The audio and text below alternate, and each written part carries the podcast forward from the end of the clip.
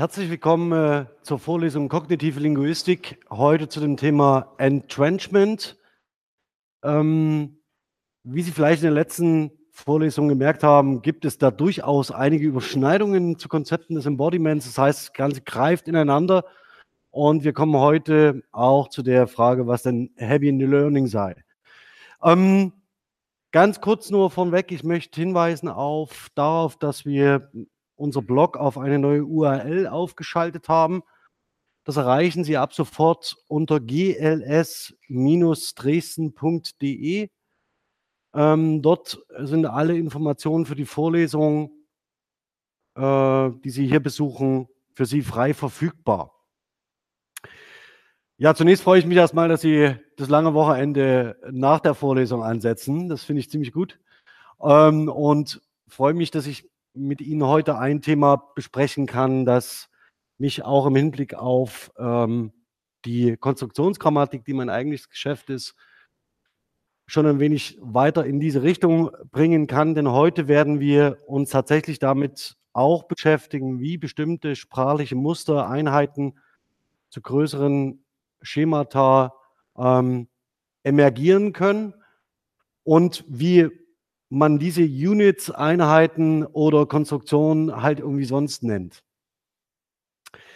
Ich hoffe, dass ich Ihnen einige schöne Beispiele ausgesucht habe, sodass es Ihnen leichter wird, dem zu folgen, aber ich habe daran keinen Zweifel, dass Sie daran folgen können, nicht, dass die Beispiele schön sind.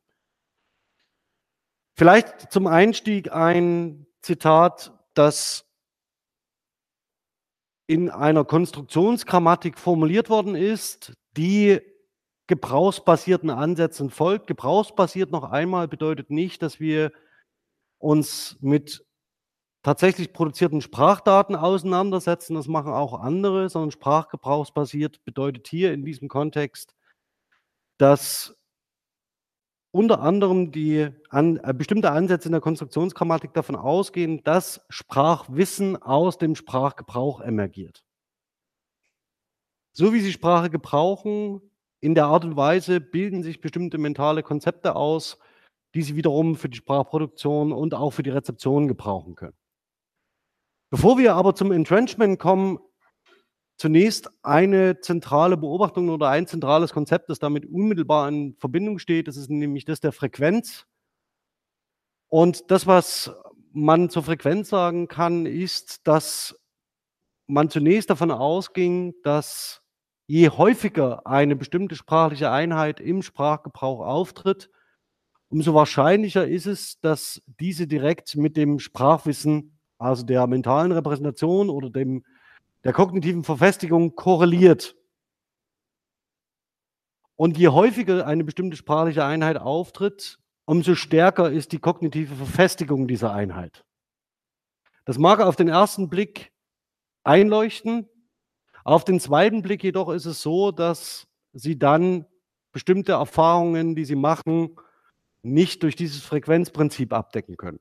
Das sind singuläre Ereignisse, die auf Sie einen ähnlich starken Eindruck machen können, wenn nicht sogar noch einen stärkeren. Deswegen eigentlich der zentrale Punkt auch in diesem Zitat von Heike Behrens, Frequency Matters. Also das heißt, Frequenz spielt eine Rolle aber nicht die allein ausschlaggebende.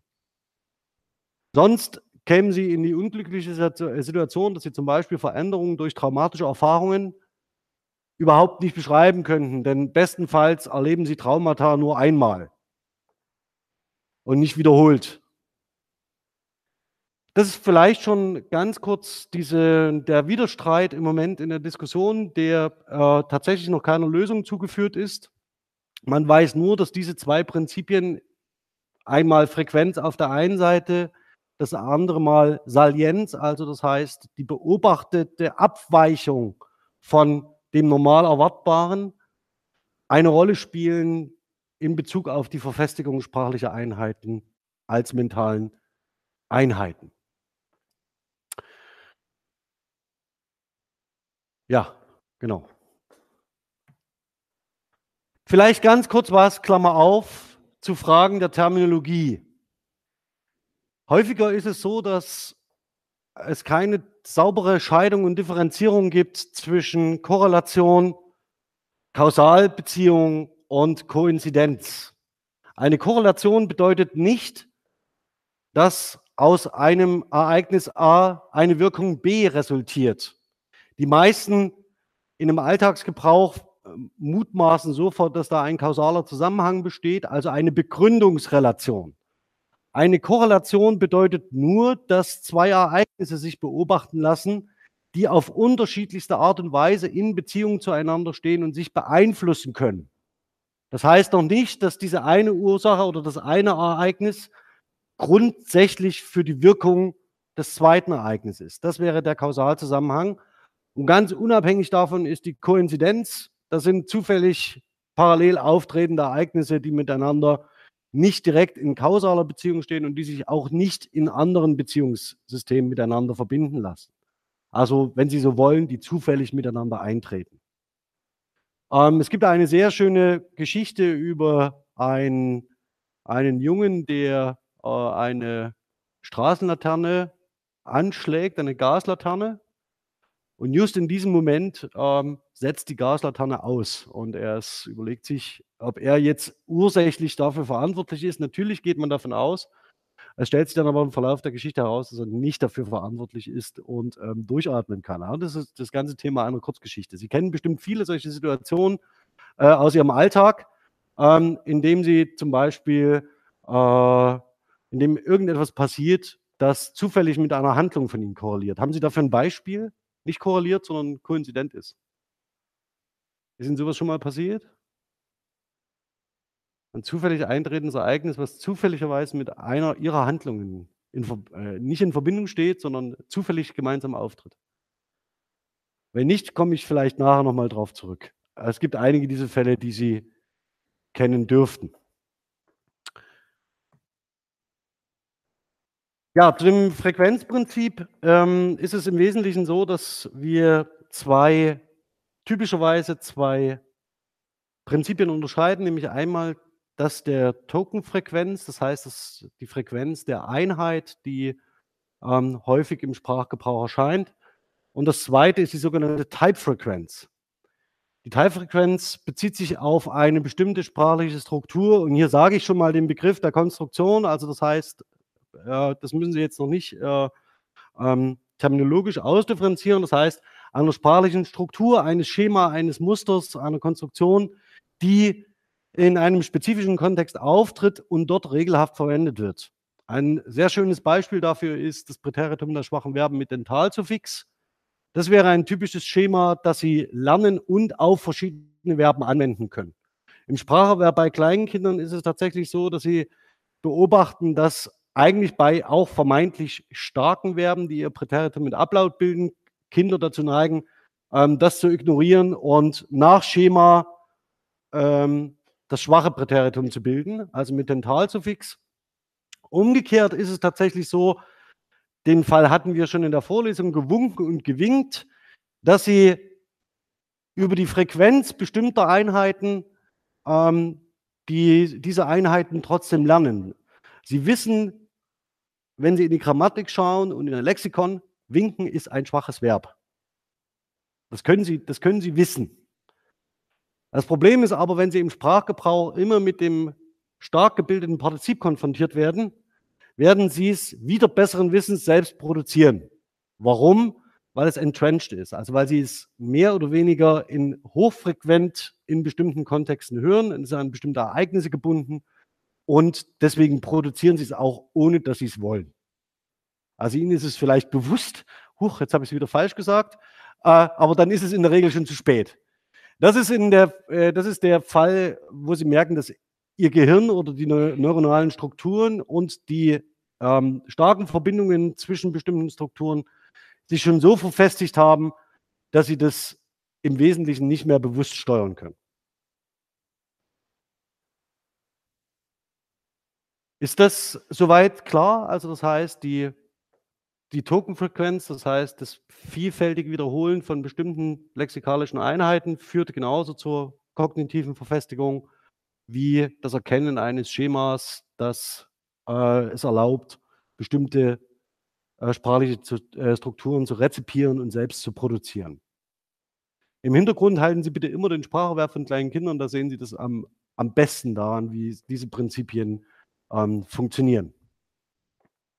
Zentral in diesem Bereich, also das heißt, in Bezug auf die Frequenz, Tokenfrequenz, Teilfrequenz sind die Arbeiten von Bybee, ähm, die Sie äh, sehr, sehr gut rezipieren können heute noch.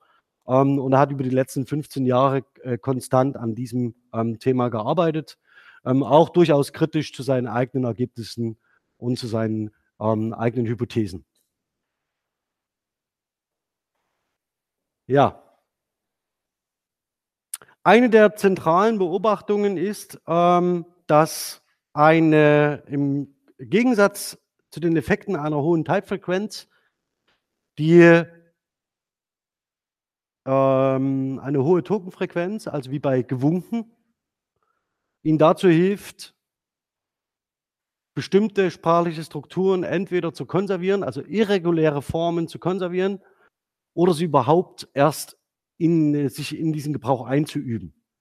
Bei Gewunken ist es tatsächlich nicht so, dass Sie äh, eine alte Form konservieren, sondern Sie haben sich in den Gebrauch einer neuen Form eingeübt im Sprachgebrauch und prozessieren diese. Und sie merken sie sich auch, weil sie irregulär ist.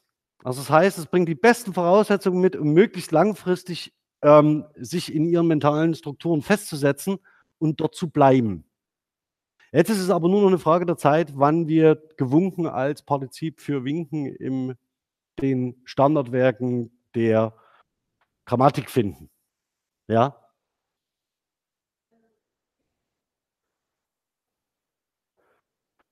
Ähm, bei Winken und Gewunken ist es so, dass wir im Moment über nicht mehr als 20 Jahre sprechen. Ja, also das heißt, es betrifft also vielleicht ganz grundsätzlich mal sowas zu solchen Verläufen. Ähm, in der gesprochenen Sprache können sich Entwicklungen auch dadurch, dass sie medial gestützt immer näher zusammenrücken ähm, rücken und auch in verschiedenen Kon äh, Bereichen äh, medial äh, schriftlich, aber konzeptionell mündlich kommunizieren, also Beispiel Chatkommunikation, äh, informelle E-Mails, ähm, dass sie bestimmte sprachliche Strukturen relativ schnell durchsetzen.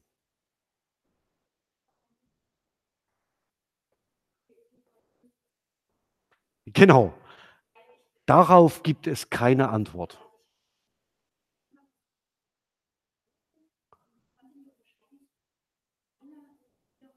Ja.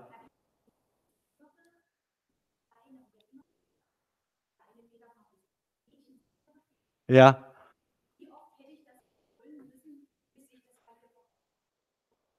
Ja, äh, da gibt es zwei Probleme. Erstens ist es für Sie relevant gewesen. Offensichtlich nicht. Ja?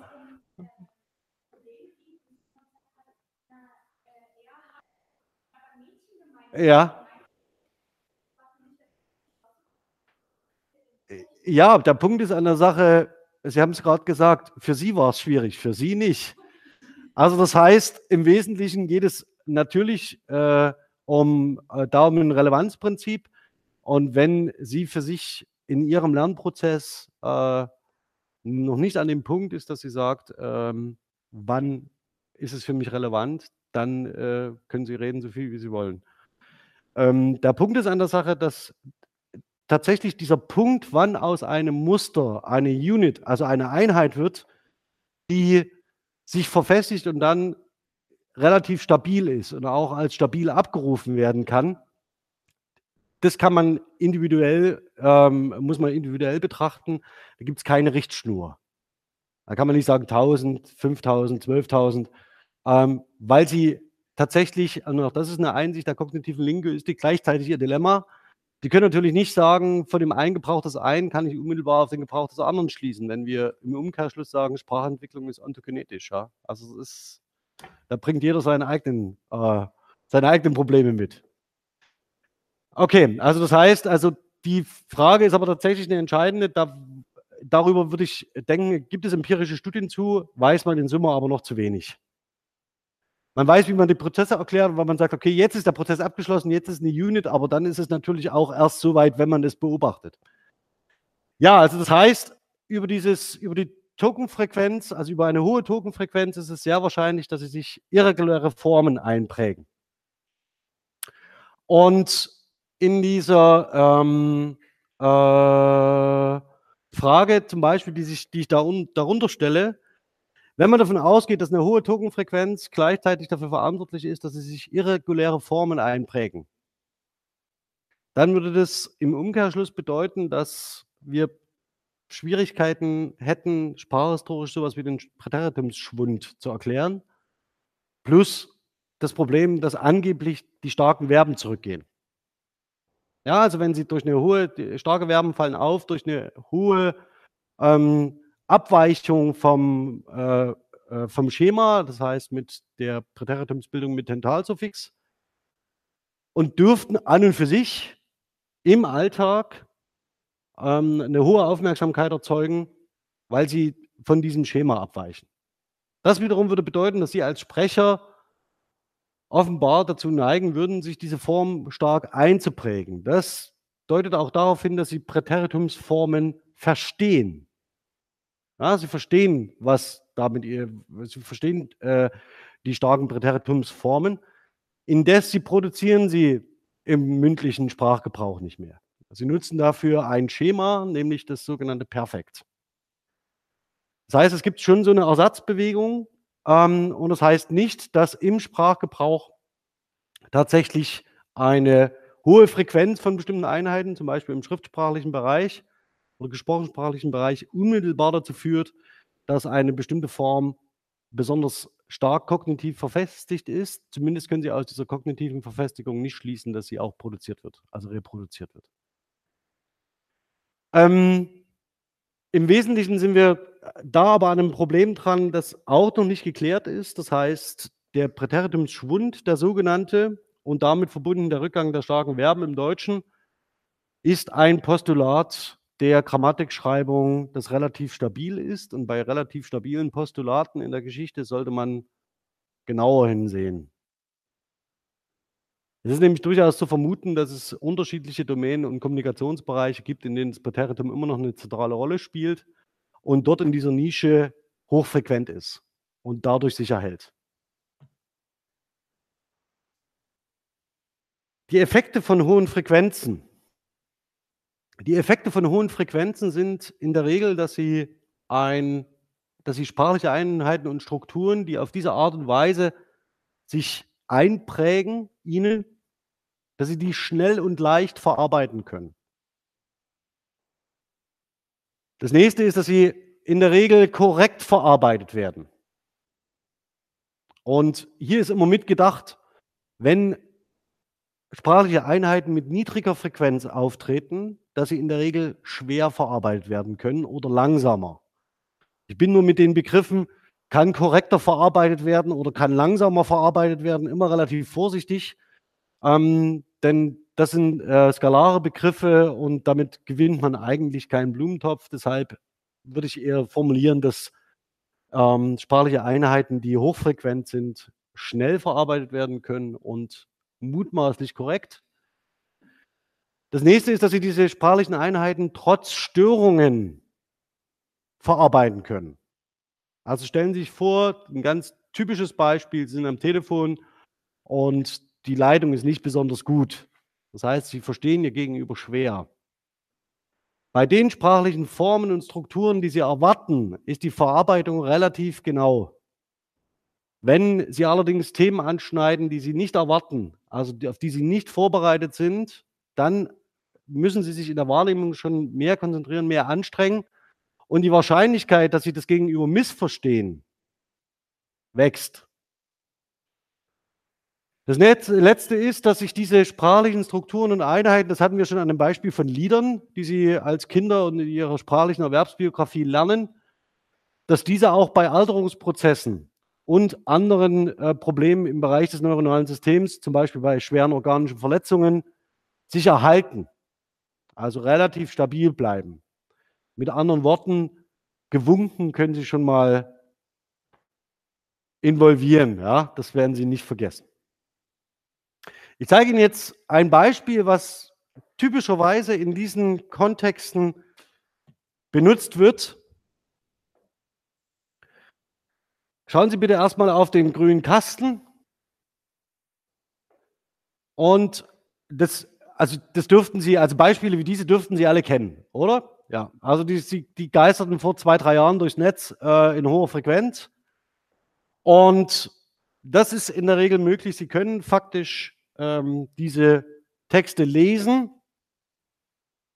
Ähm, das hat damit zu tun, dass Sie diese Texte wahrnehmen und Ihr Gehirn natürlich versucht ist, das Ganze mit einer Sinn und Strugel und bekannten Mustern zu assoziieren.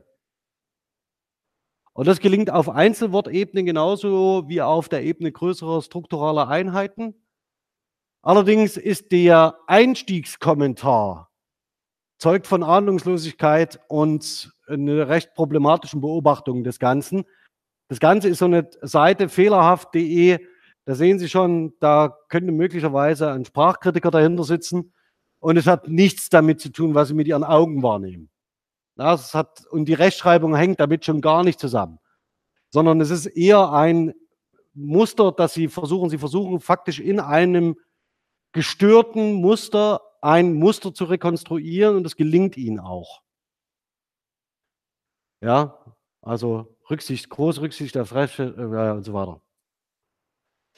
Okay, also das heißt, dass der, die Begründung, die dem vorweggeschoben äh, ist, hat nichts mit dem zu tun, was tatsächlich hier passiert.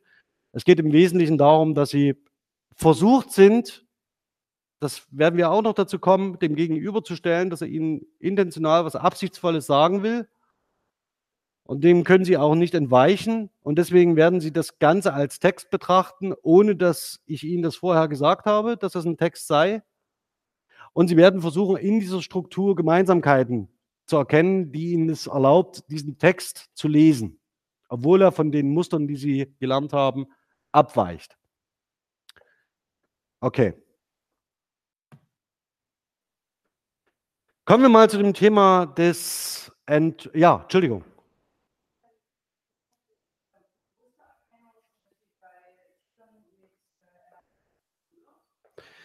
Das ist ein das ist tatsächlich ein also bei LAS ist es tatsächlich so, dass es eine Kombination aus, äh, Wahrnehmungsschwierigkeiten und Verarbeitungsproblemen, die daraus resultieren, nicht nur, aber die damit korrelieren. Das ist wieder der ganz entscheidende Punkt. Also, ähm, zum Beispiel wird von, äh, Kindern mit einer LAS ganz häufig geschildert, dass die Buchstaben sich so hin und her dass sie so flirren. Also, dass sie das nicht äh, dass sie sie nicht fixieren können. Und dann kommt bei allen, äh, Buchstaben, ähm, die sie verwenden, die zum Beispiel mit Schaft und Bauch geschrieben sind, also B, P, D, Q, ist automatisch dazu, wenn zum Beispiel die Dikte, also die Buchstabenbreite und der Wort äh, der Buchstabenzwischenabstand zu klein ist dass sie Probleme haben, das korrekt zu identifizieren und dann irgendwas sich auch also sich Dinge tatsächlich falsch einprägen. Und es sind häufiger diese Phänomene, die da eine ganz entscheidende Rolle spielen und das geht Hand in Hand. Ähm, deswegen, äh, wenn Sie Kinder unterrichten, bitte verwenden Sie zum Beispiel die Times New Roman nicht. Das ist eine Schriftart, die mit Serifen aus äh, mit Serifen verwendet wird. Und jeder Strich, der in dem Buchstabenbild zu viel ist, ähm, kann dazu führen, dass die Erkennung erschwert wird. Das ist äh, 'n ganz äh, mittlerweile relativ gut, ähm, äh, dokumentiertes, äh, Problem. Und so kann man dem vorbeugen. Ja, also das wäre oder das erleichtern zumindest. Ähm, aber dennoch sind spezielle, äh, Therapien und Übungen in dem Bereich möglich, um die Muster neu zu lernen, ja? Das ist tatsächlich, äh, ein Thema. Gut. Kommen wir jetzt aber mal zu dem Thema des Entrenchments. Also, das Entrenchment basiert direkt auf der Idee, dass eine hohe Frequenz dazu führt hohe Frequenz sprachliche Einheiten dazu führt, dass sie sich besonders gut verfestigt, kognitiv.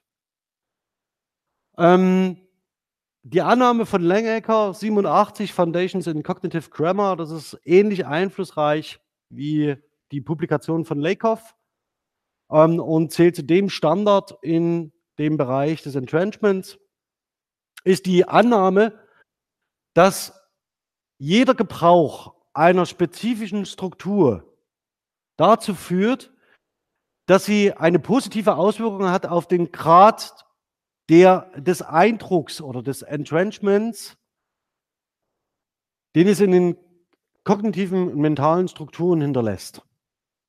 Also jede Benutzung einer sprachlichen Struktur führt zu einer zusätzlichen Verfestigung.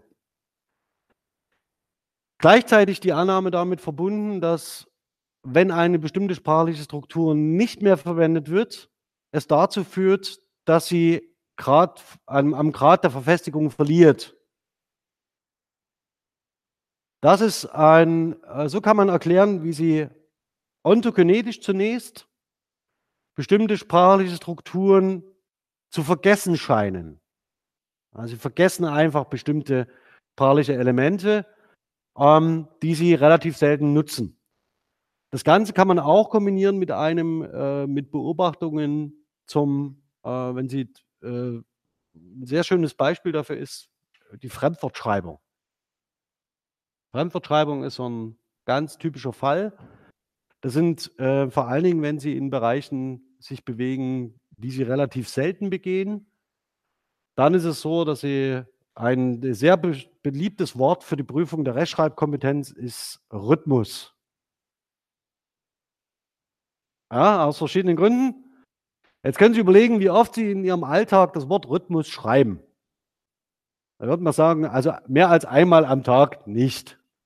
Und das dürfte schon viel sein. Das führt dazu, dass Sie dieses Muster nicht verfestigen. Also Sie lernen das zwar irgendwie in der Hoffnung, dass der Punkt erreicht wird, dass aus diesem Muster eine Einheit wird, Garantieren kann man das aber bei bestimmten Fremdwortschreibungen nie.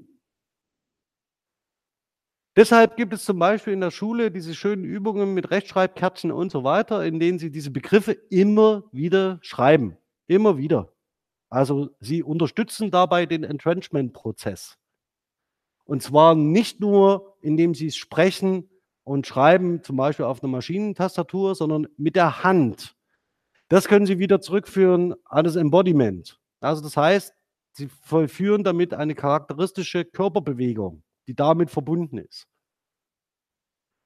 Das soll jetzt bitte kein Plädoyer dafür sein, auf digitale Medien im Schulunterricht zu verzichten. Verstehen Sie mich da bitte nicht falsch. Das kommt nämlich immer sofort als nächstes hinterher. Wir haben es ja gewusst, Kinder können nicht mehr lesen, können, Kinder können nicht mehr schreiben, weil sie die ganze Zeit nur noch an irgendwelchen Touchscreens sitzen.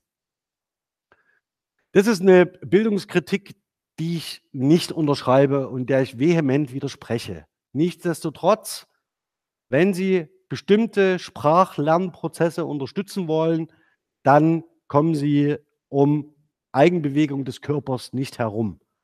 Das kann ein Lied sein, dabei singen Sie nämlich, das prägt sich besonders gut ein. Oder das kann eben sein, wenn Sie mit der Hand schreiben. Ja, das ist auch eine authentische Körperbewegung, die Sie vollziehen. Der eine oder andere von Ihnen ähm, ist vielleicht in irgendeinem Theater mal aktiv gewesen. Weiß ich nicht. War jemand von Ihnen mal im Theater aktiv, hat Theater gespielt? Auch da ist es so, dass Sie mit bestimmten Körperhandlungen und Bewegungen auf einem, in einem bestimmten Raum bestimmte sprachliche Handlungen assoziieren können. Und die erinnern Sie dadurch besser, als wenn Sie im Klassenraum einen Rahmentext lesen. Das ist die denkbar schlechteste Möglichkeit, um sich einen Dramentext einzuprägen. Also gehen Sie mit Ihren Schülern lieber ins Theater. Okay. Oder lassen Sie sie selbst Theater spielen. Das ist noch, noch und währenddessen schreiben und singen. Dann haben Sie es eigentlich. Dann ist auch, dann sitzt auch Rhythmus. So, okay. Also das heißt, mit einem Gebrauch der eher zurückgeht in der Frequenz, also mit einer niedrigen Frequenz, riskieren Sie, dass eine bestimmte sprachliche Struktur nicht mehr im selben Grad verfestigt ist wie andere. Und das bedeutet, dass Sie sie nach und nach vergessen. Zunächst Sie als Individuum und wenn sich niemand mehr daran erinnert, ähm, dann kann man so etwas beschreiben wie einen, einen kollektiven Sprachwandel. Aber dieser kollektive Sprachwandel nicht, weil das Kollektiv sich irgendwie darauf verständigt hätte, dass sich jetzt was ändern muss, sondern weil es je einzelne individuelle Entwicklungen sind ähm, der spezifischen Individuen in Bezug auf die mentalen Konzepte, die sie entrenched haben oder dann eben nicht mehr.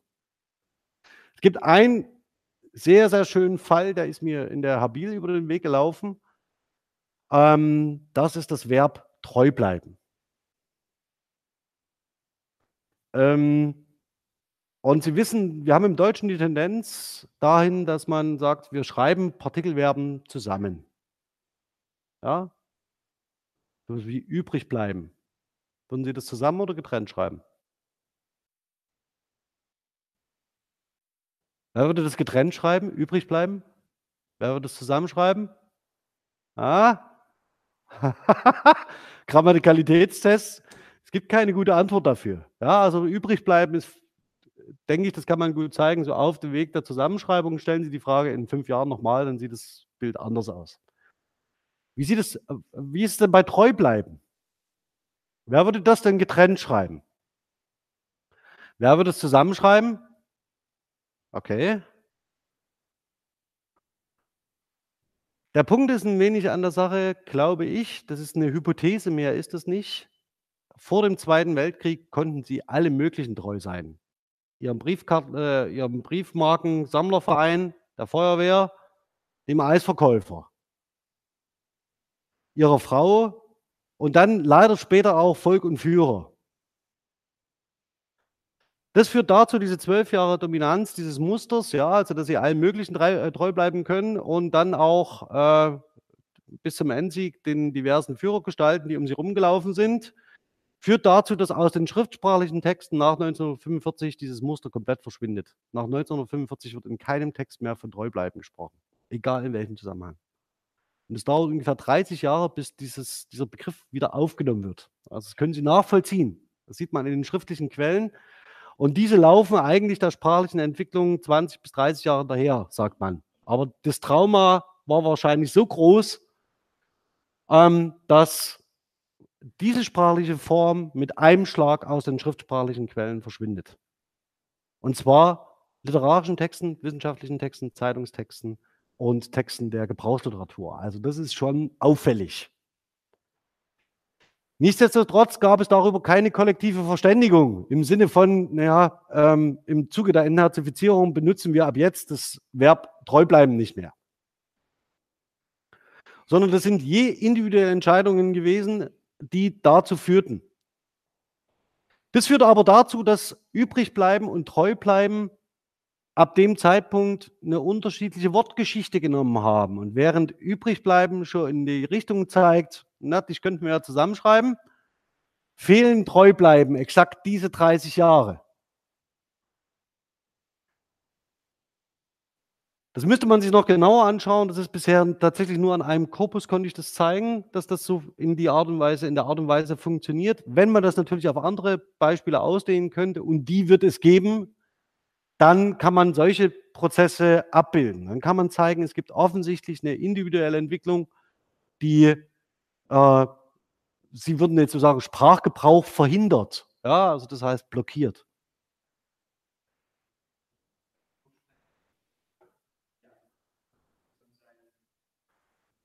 Genau, genau. Das ist der Punkt, treu bleiben, als äh, dass man tatsächlich eine, eine Copula-Konstruktion hat über das Verb bleiben. Ähm, der Punkt ist aber an der Sache, die haben die Tendenz zusammenzugehen. Ja, also gibt es andere Beispiele dafür, wo man das zeigen kann. Ähm, und der Punkt ist tatsächlich, dass es bei Übrigbleiben äh, in die Richtung geht und dass man bei Treubleiben wahrscheinlich noch eine Weile warten muss, bis das soweit ist. Das muss auch nicht passieren, um Himmels Willen. Ja. Entschuldigung. Ja. Ähm,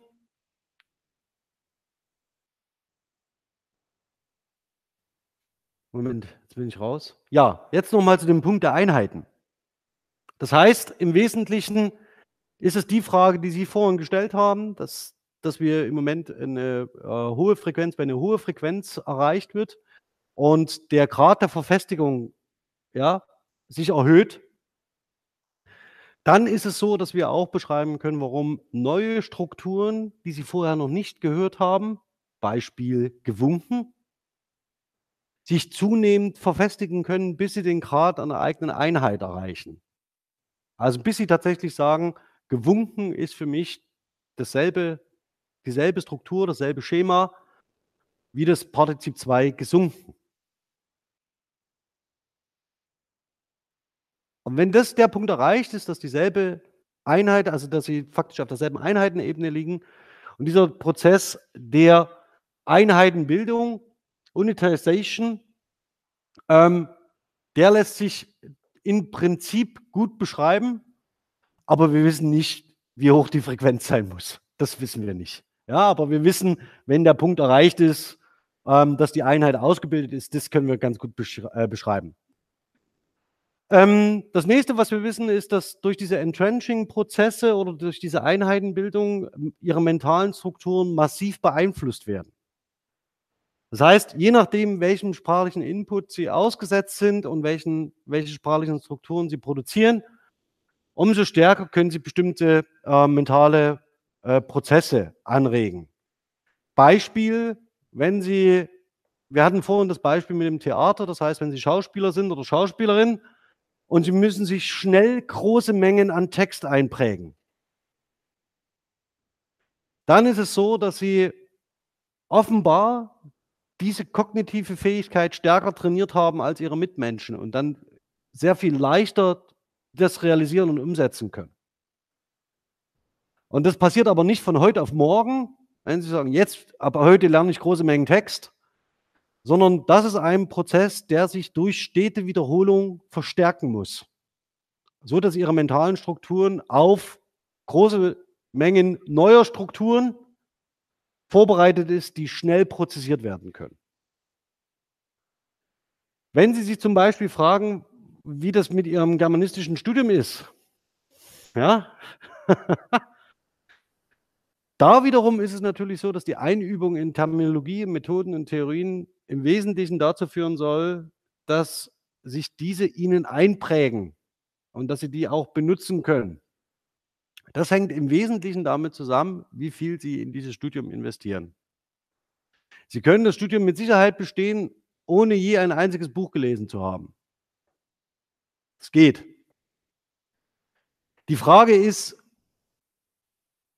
wie gut sind Sie dann als Germanist? Also sind Sie ein guter Germanist? Jeder, der neben Ihnen sitzt und ein Buch mehr gelesen hat als Sie, hat seine hat sich mehr dazu befähigt, dass bestimmte Arten und Weisen der Darstellung stärker verfestigt sind als ihre.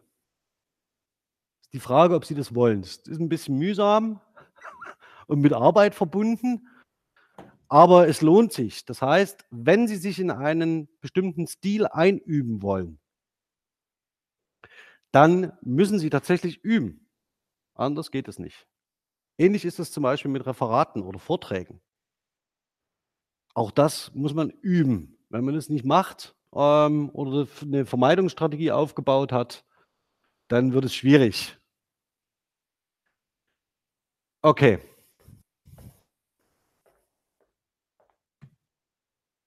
Ja.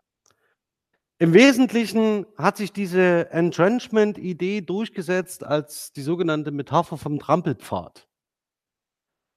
Das ist das, was konzeptionell dahinter steht, je häufiger und je genauer Sie faktisch einen bestimmten Pfad gehen, umso stärker wird er eingedrückt. Das Problem ist, dass diese Trampelpfadmetapher nur über die Frequenz funktioniert. Also das heißt, wenn Sie äh, und diese äh, Trampelpfadmetapher erklärt als einziges ähm, die Frequenz, das heißt hohe Frequenz, dann haben Sie den Weg, niedrige Frequenz, dann ist er weg. Ähm, sie geht nicht darauf ein, ähm, auf Fragen der Salienz und der Eindrücklichkeit von bestimmten Strukturen, die sie nur einmal erlebt haben. So. Jetzt kommen wir mal zu der Frage, was in Happy in Learning damit überhaupt zu tun hat. Die Frage kam beim letzten Mal, ähm, ob Entrenchment, äh, Embodiment und Happy in Learning irgendwie in Verbindung stehe und ob man das unterscheiden könne oder müsse. Happy in Learning wird zurückgeführt auf einen Neurowissenschaftler, nämlich Donald Hepp, der 1949 über die Strukturiertheit und Organisiertheit des Verhaltens, die den recht markanten Ausspruch äh, prägte in Bezug auf Neuronen. Wer zusammen feuert, verbindet sich leichter. Fire together, wire together. Das ist das, was Lakoff als zentrales Prinzip immer wieder herausstellen wird äh, in Bezug auf die Wirksamkeit von äh, Metaphern. Die Idee ist dahinter, dass das gemeinsame Auftreten sprachlicher Einheiten, also das gemeinsame Auftreten sprachlicher Einheiten dazu führt, dass auch gemeinsame mentale Konzepte aufgebaut werden, die sehr stark miteinander assoziiert sind. Das ist immer, wenn Sie einen bestimmten Reiz erfahren, Sie automatisch ein anderes Konzept aufrufen und mit aufrufen. Das wird die Frame-Semantik später den sogenannten Frame nennen. Also einen Deutungsrahmen, einen Wissensrahmen, der somit sofort äh, damit in Verbindung steht. Wenn ich ein einfaches Beispiel ist dafür, das können wir mal machen, ähm, ich sage jetzt ein Wort und Sie sagen mir sofort, was Sie damit assoziieren. Feuerwehr.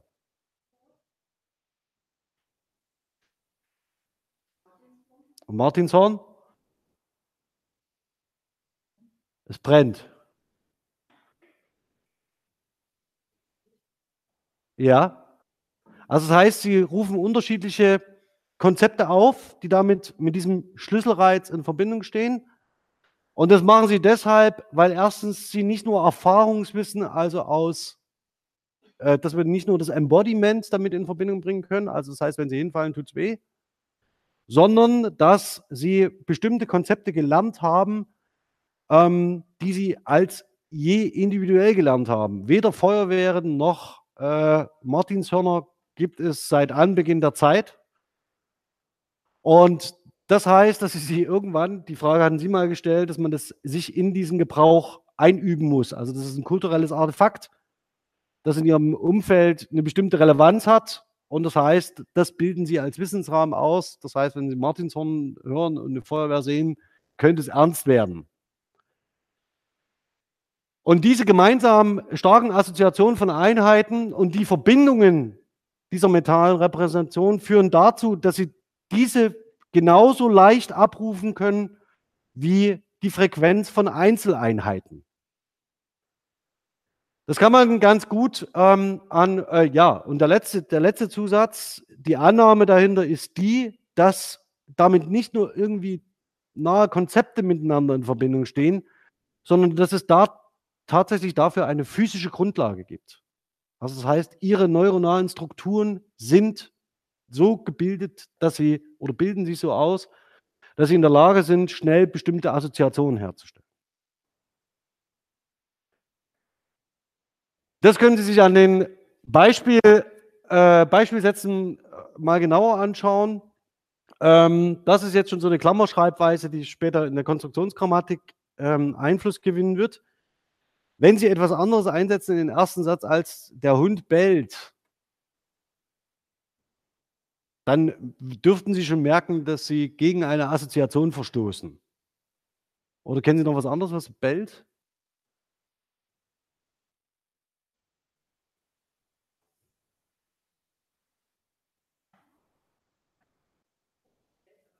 Naja.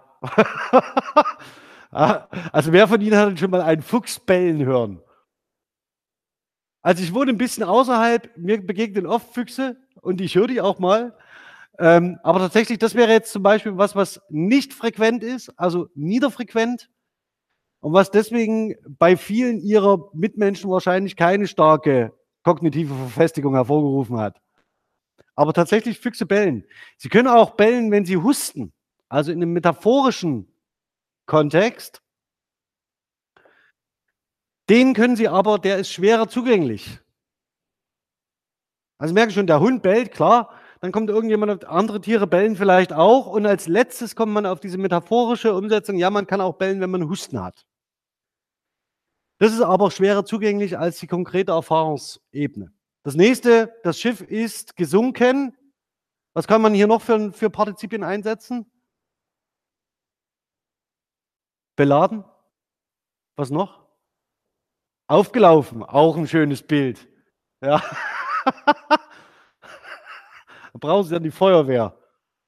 Okay, das Schiff ist aufgelaufen. Was noch? Ja, ausgelaufen.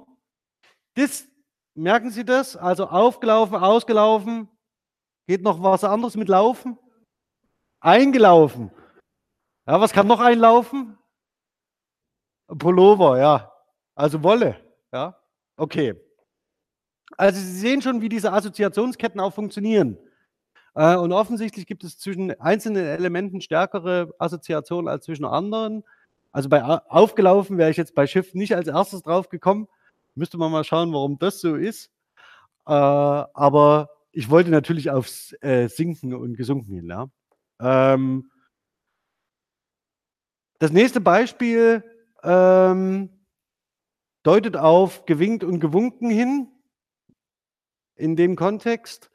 Äh, zugegeben, dieses Beispiel jetzt heute auszuwählen, fiel mir recht schwer, weil ich jetzt erst äh, in einer ähnlichen Diskussion war, ob grammatische Beispiele latente Sexismen enthalten. Also das heißt, dass man bestimmte Geschlechterstereotype in grammatischen Beispielen abbildet. Okay. Also in dem, na, das führe ich jetzt nicht weiter aus. Also, aber äh, das wäre ein eigenes, das wäre ein eigenes Thema für eine, nicht für eine Vorlesung, aber für eine, für eine Sitzung. Okay. Ja, also das, was hier im Wesentlichen passiert, ist, dass wir ein, äh, diese selben Prozesse des Type und Token, der Type und Token Frequenz natürlich auch im Entrenchment beschreiben können. Das Token Entrenchment geht dabei davon aus, dass Sie bestimmte Einheiten lernen, die miteinander sehr stark in Verbindung stehen, also die ein vergleichbares Konzept abbilden. Äh, nennen Sie mir mal Tiere, die typischerweise auf einem Bauernhof leben. Eine Kuh. Okay, was noch? Hühner. Pferde, Schweine, Hunde, Katzen, Mäuse, Ziegen, Schafe und so weiter. Ja, also alles das, was nach der Arche Noah nach Westeuropa ausgewandert ist. Und diese ähm, äh, Token, das heißt zum Beispiel Arten von Haustieren. Also Sie hören Hund, Katze häufig in Relation zusammen. Das ist eine Möglichkeit. Manch einer hat eine Maus oder irgendwas. Ähm, aber Sie lernen als Kind, wenn diese Token relativ häufig miteinander auftreten, also hochfrequent, dann besteht irgendwann die Möglichkeit, dass aus diesen Token ein Schema abstrahiert wird. Und dieses Schema ist dann nicht, ein Hund ist eine Art von Katze, sondern das Schema heißt, das ist eine Art von Haustier. Hier an diesem Beispiel sehen Sie, dass Sie immer wieder einen ähnlichen Satz haben. Der Zeiger steht auf 2 Uhr. Der Zeiger steht auf 5 Uhr. Der große Zeiger steht auf 12 Uhr. Das können Sie noch beliebig erweitern. Und irgendwann, wenn Sie diese Strukturen häufig genug gehört haben, auch wenn sie in Details voneinander abweichen, ist, dass Sie ein Muster abstrahieren, wie der Zeiger steht auf x Uhr und das bedeutet, ist, ich muss jetzt nach Hause gehen. Das Ganze funktioniert natürlich auch umgekehrt, nämlich durch das sogenannte Type Entrenchment. Das heißt, dass Sie irgendwann als Kind eine Kategorie Haustier gebildet haben und dieser Kategorie Haustier neue Elemente hinzufügen können. Indem Sie zum Beispiel bei Ihren Großeltern auf dem Bauernhof gab es meinetwegen Hunde und Katzen.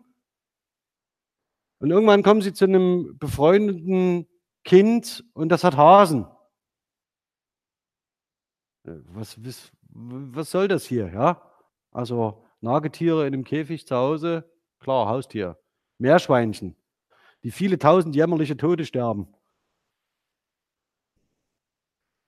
Das Ganze funktioniert, äh, funktioniert natürlich auch mit sprachlichen Einheiten. Das heißt, wenn Sie aus einem bestimmten, einem bestimmten Type abstrahiert haben, zum Beispiel der Zeiger steht auf 12 Uhr oder der Zeiger steht auf x Uhr, zeigt die Uhrzeit an, dann sind Sie natürlich auch in der Lage, daraus ein bestimmtes Muster zu abstrahieren und das kann bis auf die einzelnen grammatischen Einheiten zurückgehen.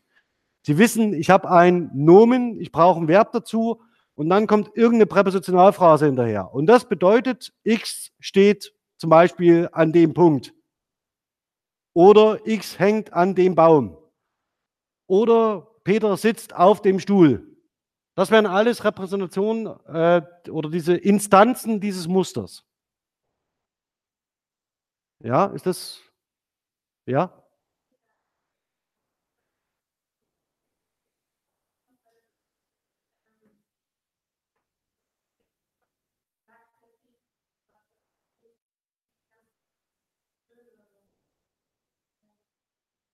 Äh, das können Sie das Problem ist, das können Sie über den Input faktisch nicht also, das hatten wir vorhin in dem Beispiel das können Sie durch Input nur begrenzt steuern. Also, natürlich kann man, ähm, sagen, 'n 'n Fehlverhalten kann man oder Fehlverhalten, ein vom nicht üblichen abweichendes sprachliches Konstrukt das können Sie korrigieren, Sie können es auch probieren. Ähm, der Punkt ist, es wird sich nur verstetigen durch eigene Produktion. Die Rezeption funktioniert zwar auch, ja aber in der Regel, ähm, wird es schwierig. Also, das heißt, wenn wir über die Types gehen Types werden also Schemata, die denen sich unterschiedliche Instanzen zuordnen lassen, also unterschiedliche, äh, sprachliche Produktionen. Und Sie hätten hier ein Schema, eine Nominalphrase mit einer Verbalphrase und einem äh, 'ner Präpositionalphrase hinterher. Das ist 'n ganz typisches Schema. Und diesem Schema lassen sich unterschiedliche Instanzen zuordnen und Sie lernen als Kinder auch, dass Sie bestimmte Verben in dieses Muster einfügen können und bestimmte Verben haben keine Assoziation zu diesem Muster. Und je nachdem, welchen Slot Sie jetzt durch Token Entrenchment gelernt haben also, nehmen Sie an, als Kind haben Sie nur den Token gelernt auf dem Bahnhof. Ja, also immer wenn's irgendwie 'ne Präposition kommt mit Ortsangabe, ist es auf dem Bahnhof. Sind wir 'n bisschen bei Ihrem Schön. Also, angenommen, Ihr Kind, das Sie grade als Beispiel nennen, kennt nur das Adjektiv schön. Und es fügt jetzt in dieses in dieses Schema das Adjektiv schön ein. Und dann, äh, sortiert es Verben dazu. Und das ist tatsächlich 'n Lernprozess. Also, das werden wir mit Tomasello im Spracherwerb vielleicht noch haben. Also, das sind sogenannte Verbinselkonstruktionen. Es geht nicht vom Adjektiv aus, sondern eher vom Verb. Dass bestimmte Nomina zugeordnet werden und dann bestimmte Eigenschaftswörter, möglicherweise auch Präpositionalphrasen nach und nach. Aber hier hätten wir den Punkt, dass wir dann sagen, wenn wir vom Verb ausgehen und sagen: „Stehen tritt in diese Phase ei in diese in dieses Schema ein“, als ein Token, der in dieser, ähm, Assoziation auftreten kann, dann können Sie das nur mit bestimmten anderen sprachlichen Einheiten, anderen Token, die Sie gelernt haben, kombinieren. Und dabei sind bestimmte Token, die in dieser Relation auftauchen, treten häufiger in diesem Zusammenhang auf, andere seltener. Stehen auf ist 'ne relativ wahrscheinliche oder hochfrequente Form, Token miteinander zu kombinieren. Sie können auch in etwas stehen. Was würden Sie noch was würde noch gehen? Welche Kombination aus Präposition und stehen? Ich stehe für dich ein, da sind wir sehr nah am Partikelverb. Ich stehe am Gartenzaun. Wackel lustig mit den Augenbrauen, Helge Schneider, klasse Lied. Ja. Ich stehe den ganzen Tag am Gartenzaun, wackel lustig mit den Augenbrauen. Okay. Am, auf, im was noch? Unter, vor und hinter, zwischen. Also, Sie sehen, wenn Sie sich an die Origo von Bühler erinnern, das mit dem Stehen ist eigentlich so was, relativ lokal 'n lokales Phänomen zu sein scheint. Ja, Sie stehen irgendwo mit beiden Füßen, Embodiment in der Gegend. Entweder am, auf, im, unter, über, zwischen und so weiter. Allerdings, alle Präpositionen zeigen die Tendenz, aus Lokalpräpositionen zum Beispiel zu Temporalpräpositionen zu werden und dann zu Modal äh, modale Kontexte anzuzeigen. Wenn Sie sagen: „Stehen auf“, könnte man das auch metaphorisch begreifen. Wie denn?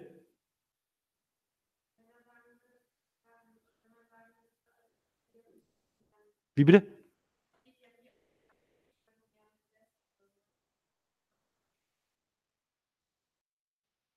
Aber dann haben Sie sehr konkret noch dahinter die konkrete räumliche Positionierung.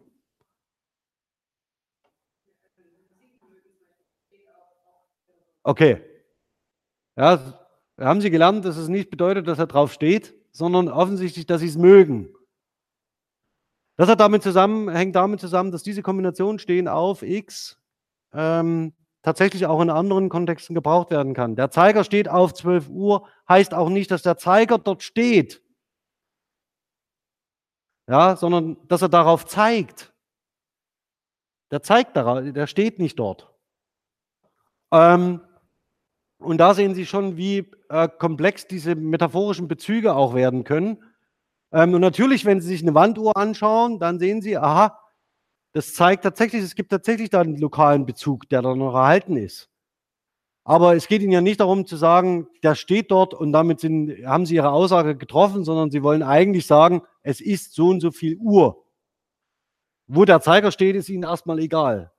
Aber Sie benutzen diese sprachliche Formulierung, um das anzudeuten. Und die hat sich so verstetigt und verstärkt, dass Sie die ganz selbstverständlich abrufen, benutzen können, in der Hoffnung, alle Menschen kennen noch analoge Uhren. Ja, spätestens wenn das Ding, wenn es keine analogen Uhren mehr gibt, dann wird es, siehe Klospülung, schwierig. Okay. Wir sehen also, dass diese äh, Types und diese Type-Frequenz einen ganz äh, unterschiedlichen Einfluss haben kann auf sehr unterschiedliche Instanzierungen oder kon sprachliche Konstrukte. Aber dass wenn Sie in einem äh, in Ihrem Sprachgebrauch sehr häufig ähm, dieses Muster realisieren, dann üben Sie gleichzeitig und verstetigen Sie gleichzeitig dieses Schema. Also Sie lernen nicht nur Token, sondern Sie verfestigen auch dieses Schema. Also das dahinter steht, das abstrakte Schema. Das heißt Nomen plus Verb plus Präpositionalphrase. Okay, was häufig in diesem Zusammenhang ähm, diskutiert wird, diese Prozesse wirken parallel. Die korrelieren. Es besteht zwischen diesen ähm, Prozessen kein Kausalzusammenhang, sondern es ist so, dass beide Prozesse immer gleichsam wirksam sind. Und sowohl der eine beeinflusst, also Token Entrenchment beeinflusst Type Entrenchment und umgekehrt. Wenn Sie zum Beispiel, das ist ein relativ äh, auch ein produktiver Prozess im Spracherwerb, wenn Sie ein bestimmtes Schema gelernt haben, zum Beispiel Peter schlägt Paul. Das ist äh, ein Klassiker. Eine agentive Struktur mag ich sehr gern. Peter schlägt Paul, Sie können sagen, Inge schlägt Katrin, ist egal. Ähm, dann ist es so, dass es dieses Schema relativ schnell sich stark einprägt. Das heißt, Sie haben eine Agens, Sie haben ein Handlungsverb und Sie haben einen Patiens, also der diese Handlung erduldet für Sie. Sie können natürlich auch Sahne schlagen. Dann haben Sie diese agentive Struktur genauso dahinter, aber es geht nicht, Sie werden relativ aus Ihrer eigenen Erfahrung wissen, dass es nicht unmittelbar miteinander vergleichbar ist. Und tatsächlich schlagen sie die Sahne auch nicht, sondern sie rühren sie. Der Punkt ist, dass an dieser Stelle das Type Entrenchment wirksam wird. Das heißt, Sie wissen, es gibt jemanden, der etwas schlagen kann. Das, was Sie dazu lernen müssen, dass Sie in dieses Schema nicht nur humanoide Entitäten einsetzen können, sondern auch zum Beispiel Sahne. Und das lernen Sie nicht über Token Entrenchment? Vielleicht auch.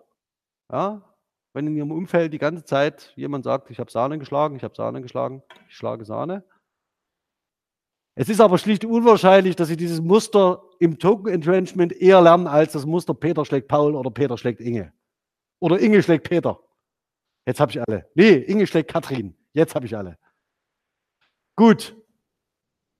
Ja, also dass diese Prozesse wechselseitig wirken. Ja, schlussendlich stellt sich bei all dem die Frage, ist Frequenz der wichtigste Faktor für Entrenchment? In der Einführung, also das heißt in dem Handbook of Cognitive Linguistics, dem HSK 39, ist die Antwort ziemlich eindeutig. Denn da geht es darum, dass man sagt, ja, nein, ist es nicht. Also Frequenz ist ein Faktor oder wie Heike Behrens später äh, auch meinte, äh, dass Frequenz hat einen Einfluss, aber ist nicht der alleinige Faktor. Da aber im Wesentlichen Frequenz und Entrenchment sehr stark, diese Konzepte sehr stark miteinander verbunden sind, würde ich Ihnen jetzt gerne in der verbleibenden Zeit noch den anderen Teil zeigen. Das heißt, die Frage, wie erreiche ich denn Ihre Aufmerksamkeit? Und können Sie denn durch einmalige Ereignisse lernen? Ist das möglich? Also Frequenz spielt eine große Rolle, sie ist wichtig, aber viel entscheidender ist die Relevanz des Reizes und viel entscheidender, eine ebenso wichtige Rolle spielt die Relevanz des Reizes für ähm, das Adjustment. Das sehen Sie immer relativ schnell daran, wenn Sie eine fremde Sprache lernen. Das Beispiel hatten wir ja auch schon. Die Relevanz nach der äh, Methode im Klassenunterricht, ähm, Briefe zu schreiben an imaginäre Brieffreunde, ist kein sehr relevanter Reiz für Kinder.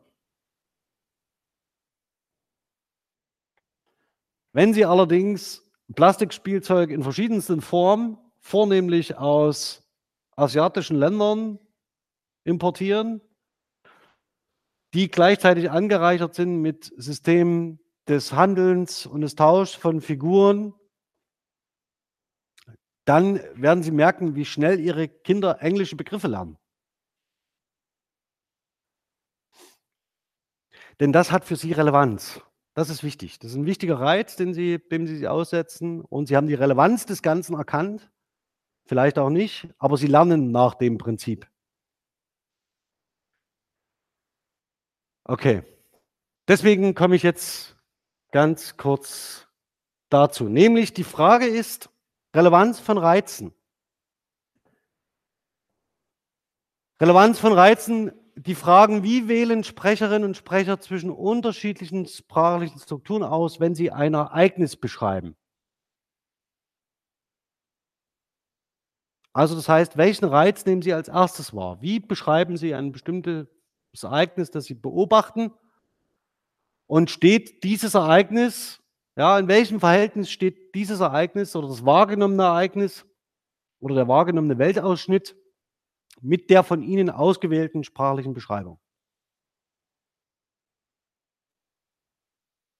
Und die entscheidende Frage immer noch in der kognitiven Linguistik ist, obwohl mich das ein wenig wundert, ob diese Verhältnisse phylogenetisch oder ontogenetisch sind.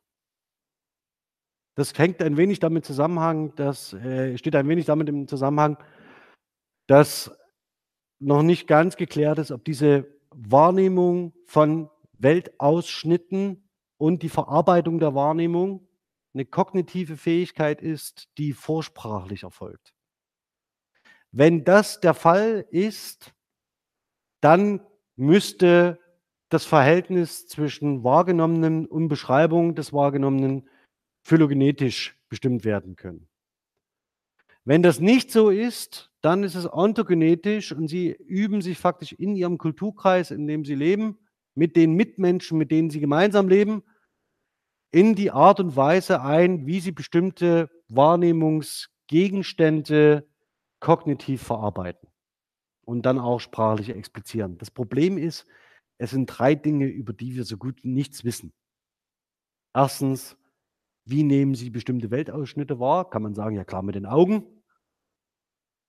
Aber man weiß nichts darüber, inwieweit die mentalen Strukturen dahinter aussehen, die für die Verarbeitung dieses Weltausschnittes äh, notwendig sind. Man weiß, kennt die Hirnareale.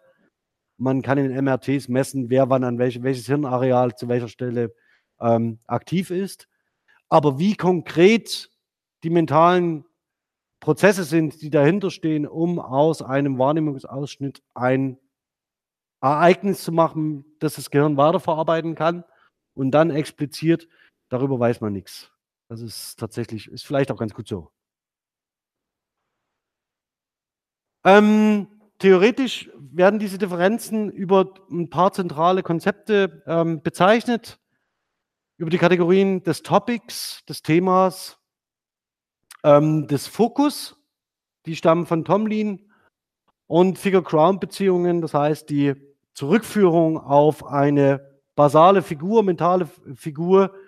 Das sind vor allen Dingen Legger und Telmi, die dazu gearbeitet haben und die perzeptuelle Salienz. Das sind so die typischen Konzepte, die damit verbunden stehen. Perzeptuelle Salienz vielleicht gleich am Anfang, wenn Sie etwas sehen, was in der Wahrnehmung, was Sie vorher noch nie gesehen haben, dann dreht Ihr Gehirn durch. Also können Sie bei, ähm, wie heißt das, äh, äh, Independence Day, die Ankunft der UFOs, die Darstellung dieses kollektiven Wahnsinns dahin zu stürzen und sich ähm, faktisch unter dieser äh, Scheibe zu versammeln. Das ist so ein, eine Wahrnehmung von, das habe ich in meinem Alltag noch nicht erfahren. Deswegen äh, widme ich dem besondere Aufmerksamkeit. Figure-Crown-Beziehungen, auch das kann man relativ äh, gut und plausibel erklären. Kennen Sie vielleicht aus dem Zeichenunterricht, ähm, dass Sie versuchen, äh, wenn Sie einen menschlichen Körper und seine Proportionen malen, dass Sie an solche Holzfiguren lernen.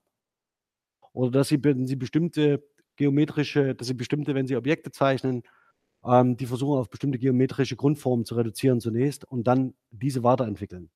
Dann machen Sie den Prozess, nutzen Sie diesen nur konstruktiv aus, um ein bestimmtes Abbild zu reproduzieren aber dahinter steht natürlich, dass sie es vorher auf diese Grundform reduzieren müssen. Und das ist hier gemeint. Das nächste Topic-Thema Fokus, das heißt die Platzierung von bestimmten Strukturen in dem sprachlich für Sie relevanten Bereich. Ja, grundsätzlich in diesem, zu der Relevanz von Reizen zählen Fragen wie, wie erzeugt man Aufmerksamkeit oder durch was lassen Sie sich ablenken? Was ist das, was Ihre Aufmerksamkeit auf sich zieht? Und wenn Sie aufmerksam auf Welt schauen, welchen Wahrne Weltwahrnehmungsausschnitt nehmen Sie wahr? Wie nehmen Sie ihn wahr?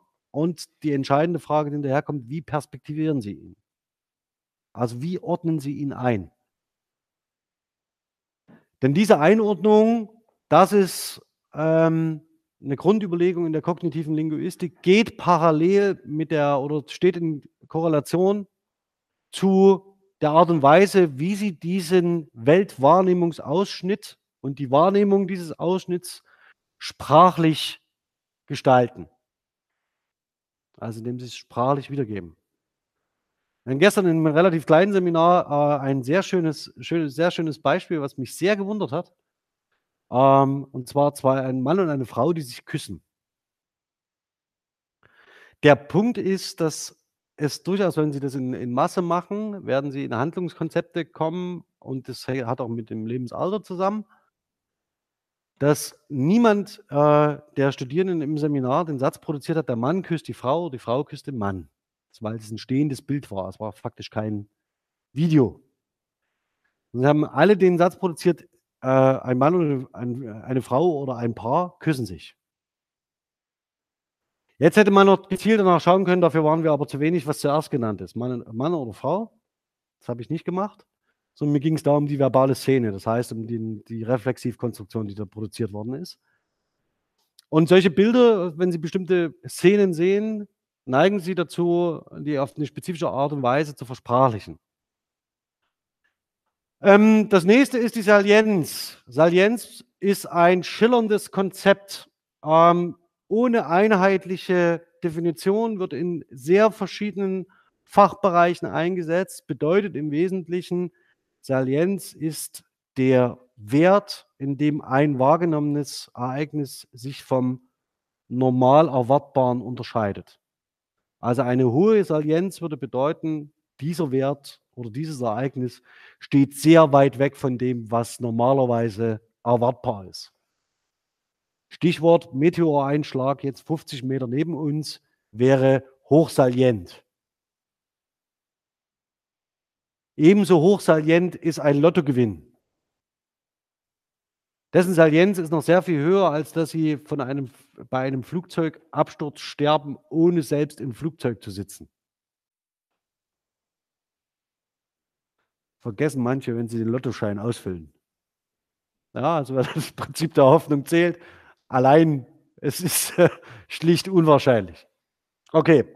Und das letzte ist die Relevanz. Das hatte ich schon, wenn äh, einzelne Individuen natürlich für sich ein Ziel erkennen, nehmen wir an, sie wollen äh, Shakespeares Hamlet innerhalb von drei Tagen lernen, dann hat das für sie eine entsprechende Relevanz, wenn es eines ihrer lebensbestimmenden Ziele werden sollte. Und dann schaffen sie das auch, nur äh, muss es dafür für sie eine gewisse Relevanz besitzen. Stichwort Prüfungen. Ja? also, Sie können äh, kurz vor Prüfungen sich in einem einzigen Kraftakt das ganze Wissen, das Sie für diese Prüfung brauchen, höchstwahrscheinlich verinnerlichen und dann auch zu diesem Zeitpunkt abrufen. Was Sie damit allerdings nicht gemacht haben, ist, dass es entrenched ist. Also das heißt, Sie lernen nicht, man würde sagen, Sie lernen nicht nachhaltig. Das Einzige, was Sie dabei gelernt haben, bei diesem salienten Ereignis, ist, dass es funktioniert. Und das setzt sich als mentale Repräsentation fest. Sie haben einmal, es funktioniert, und dann probieren Sie es nochmal und dann probieren Sie es nochmal und das funktioniert. Aber das, was Sie dabei gemacht haben, davon wissen Sie nichts mehr. Sie wissen nur noch, dass diese Handlung für Sie erfolgreich war. Okay. Ich zeige Ihnen jetzt noch zwei ähm, Konzepte, die damit äh, in Verbindung stehen, sehr zentral. Das ist zunächst das eine, das, oder wie kann man ähm, sich das vorstellen, dass Sie bestimmte Konzepte leichter aufrufen als andere, bestimmte Konzepte stärker in den Fokus rücken als andere, dass Sie eine bestimmte sprachliche Struktur wählen, um bestimmte Ereignisse zu beschreiben, die Sie wahrgenommen haben. Und es gibt zwei ähm, zentrale Ideen dahinter, nämlich das eine ist, dass Sie durch einen Objektreferenten geprimed werden. Also Sie beobachten zum Beispiel ein bestimmtes Referenzobjekt und dann wird es in eine Handlung, äh, in eine Handlung hineingezogen und Ihr Fokus, das lässt sich relativ gut beschreiben, bleibt auf diesem Referenzobjekt, auch in der sprachlichen Realisierung.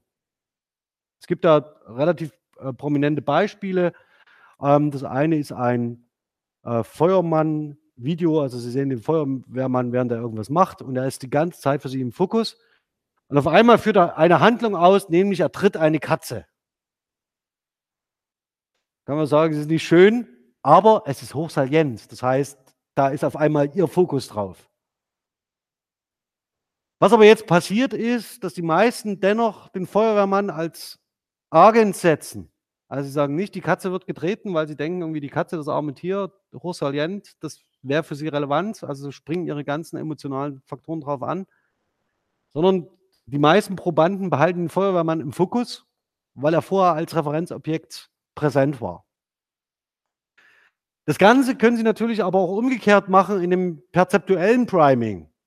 Da ist es so, dass die Salienz des Referenzobjekts korreliert mit der grammatischen Rolle. Also das heißt, da gibt es den sogenannten Fischfilm von, von Tomlin. Das können Sie aber auch mit der Katze machen. Also mit diesem Feuerwehrmann-Katze-Beispiel. Wenn Sie den äh, Referenzobjekt nicht primen, dann kann es durchaus sein, dass Sie die Katze als salientes Referenzobjekt in den Fokus rücken. Okay, das Ganze können wir abschließen mal noch mit einem äh, Beispiel machen. Ich zeige Ihnen jetzt, äh, wir müssen, ich muss jetzt mal ganz kurz, äh, ja, So. Nicht, dass ich durch Zufall aufblätter. Okay. Ich würde jetzt Sie mal bitten, das habe ich gestern auch so gemacht, mal gucken, wie das funktioniert. Ähm, ich, ich schaue mal bis hier. Moment, jetzt muss ich selber erstmal gucken, rechts, links, schwierig. Äh, äh, äh, äh, nee, wir müssen andersrum machen. Okay. Wir machen mal bis hierhin. Ich zeige Ihnen jetzt ein Bild. Die anderen schließen, wenn ich es dann sage, die Augen. Und Sie schreiben bitte auf, was Sie sehen. Ja? Okay.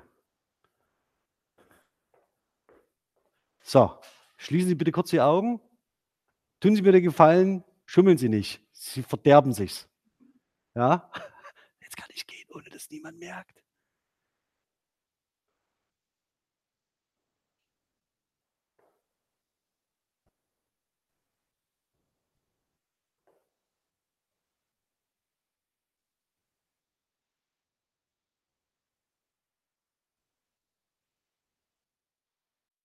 Also überlegen Sie nicht lang. Wirklich, das erste, die erste Assoziation ist die beste. Also in unserem Fall jetzt.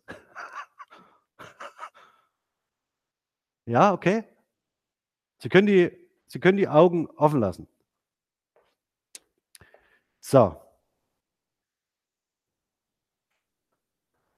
Sie, alle anderen können die Augen wieder öffnen.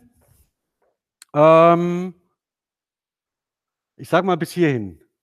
Ich zeige Ihnen, Ihnen zeige ich jetzt das nächste Bild und Sie schreiben bitte in einem Satz auf, ähm, wie, was Sie assoziieren würden. Und Sie in der Mitte lassen die Augen zu. Das tut mir leid. Also das heißt, Sie schauen auf das Bild, Sie machen die Augen zu. Also Sie können, Sie können ganz, ganz außen, Sie können schauen. Okay. Also bitte in einem Satz, was Sie mit dem Bild assoziieren.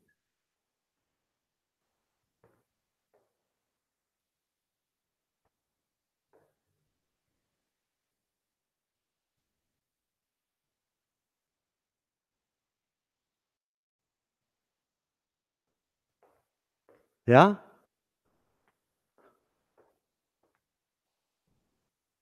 Okay?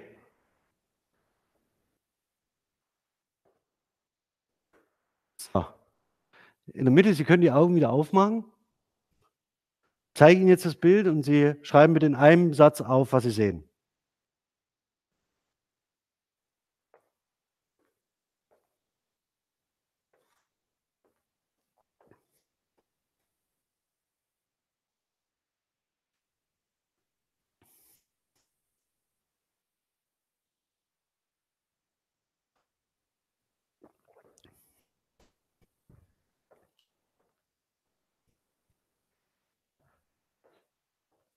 So, das Bild habe ich nicht ganz zufällig ausgewählt. Es ist typischer, wird typischerweise eingesetzt, um genau solche Effekte zu produzieren.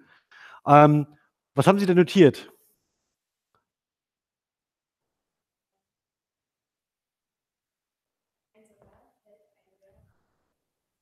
Okay. Und noch? Sonst, sonst noch? Hä? Dasselbe? Okay. Gesehen haben Sie faktisch dies. Ähm, dass ein ähm, Soldat offensichtlich damit im Spiel ist, hängt möglicherweise mit der Waffe zusammen mit der Kleidung, die er trägt. Ähm, der, der, Gefangene, da muss man mal so ganz, muss man mal gucken, in welche Richtung es geht, ja.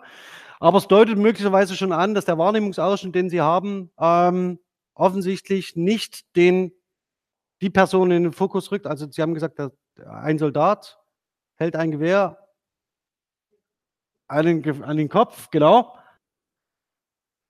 Ähm, die zentrale Figur in diesem Bild ist der Mensch. Was haben Sie realisiert? Welchen Satz?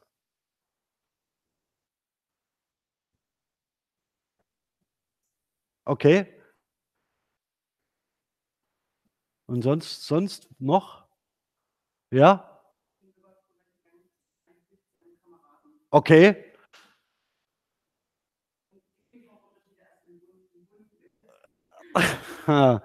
Deswegen sind sie auch schwarz-weiß. Ja? Also Sie sehen, man kann Wahrnehmung und Perspektiven auf Wahrnehmungsausschnitte auch durchaus relativ gut steuern. Ähm, und bestimmte Details ignorieren Sie in diesem Wahrnehmungsausschnitt, weil Ihnen etwas anderes wichtiger ist. Und das ist keine bewusste Entscheidung, dass Sie sagen, hui, da setz, äh, jetzt filtere ich doch mal bitte meine Wahrnehmungseindrücke und gebe ein vollständiges Bild wieder, sondern das, was Sie machen, ist höchstgradig selektiv und es gibt eine bestimmte Perspektive auf den Gegenstand wieder. Das heißt, Sie haben, ähm, gibt etwas zu trinken, das wäre eine typische ähm, Ditransitivkonstruktion, also das heißt, dass man etwas reicht. Haben Sie, hat noch jemand was anderes realisiert, einen anderen Satz?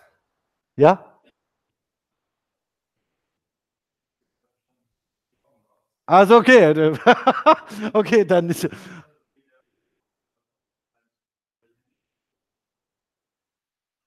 Ja, okay. Also das heißt, ähm, wir, kommen mal, wir kommen mal zu dem letzten. Was haben Sie für einen Satz notiert? Wie bitte?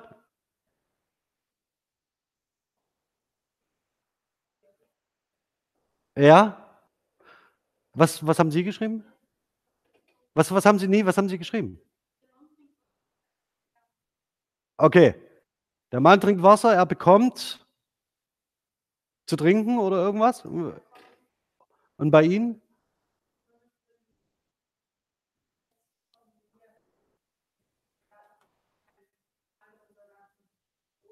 Okay. Und, und Sie?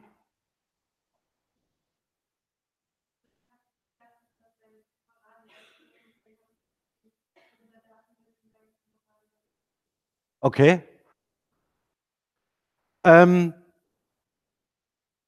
Vier von ihnen haben eine passive Struktur realisiert. Also er bekommt etwas, ihm wird geholfen. Äh, das andere habe ich vergessen. Und ähm, im Wesentlichen, und die anderen haben aktivische ähm, Handlungen realisiert. Das Ganze haben sie nicht gemacht, weil sie irgendwie dachten, ach, ich habe heute Lust auf Vorgangspassiv, sondern weil die Wahrnehmung eines spezifischen Dinges offensichtlich konzeptuell bei Ihnen mental so verankert ist, dass Sie dann eher dazu neigen, eine bestimmte sprachliche Struktur zu realisieren. Das Ganze hängt natürlich auch mit dem Bildaufbau zusammen. Also für diejenigen, die das Bild in der Mitte gesehen haben, ist die Mitte des Bildes das Zentrale das heißt, Sie setzen dieses Thema in den Fokus, das heißt in der Regel an die erste Position im Satz. Und jeweils, ob Sie äh, links oder rechts außen saßen, Sie hatten die Möglichkeit nicht. Sie haben einen bestimmten Ausschnitt gesehen und deswegen bestand diese Option höchstwahrscheinlich nicht. Das Ganze muss man jetzt mit 1000, 7000, 8000, 9000 Menschen durchführen. Aber das wäre so ein typisches Priming-Experiment, was darauf abzielt, entweder über, die, äh, Perzept, über das perzeptuelle Priming zu gehen oder über das referenzobjektorientierte Priming. Und das Ganze können Sie noch verstärken, wenn Sie Videoaufnahmen zeigen. Also mit dem Bild ist ein relativ statischer Eindruck. Ähm, aber Sie können zum Beispiel diese Unterschiede zwischen, es wird eine Handlung als Agentiv, also von einem Handlungsträger ausgehend, durchgeführt und so auch perspektiviert sprachlich können Sie noch sehr viel stärker triggern, wenn Sie Videomaterial zeigen, als wenn Sie ein statisches Bild äh, als Wahrnehmungseindruck präsentieren.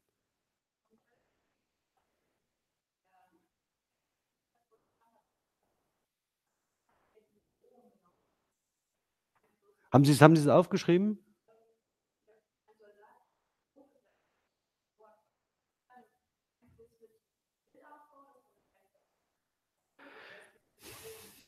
Es gibt, es gibt, es gibt ganz zentrale, es gibt ganz unterschiedliche, es gibt ganz unterschiedliche Varianten, warum das so sein kann.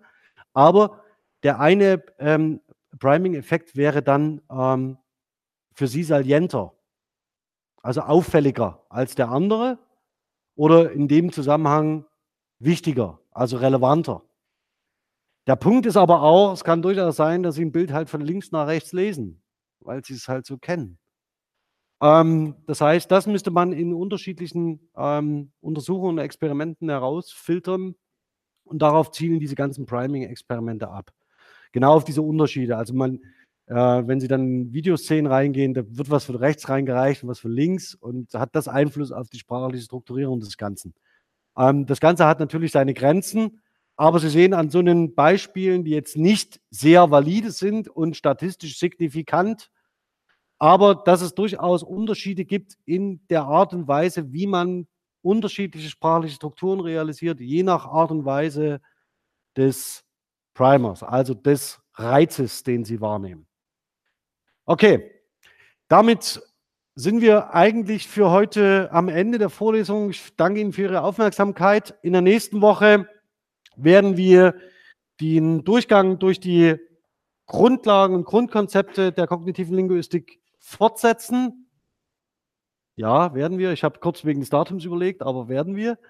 Ähm, und ich wünsche Ihnen einen schönen Nachmittag, ein schönes langes Wochenende und bis zum nächsten Mal.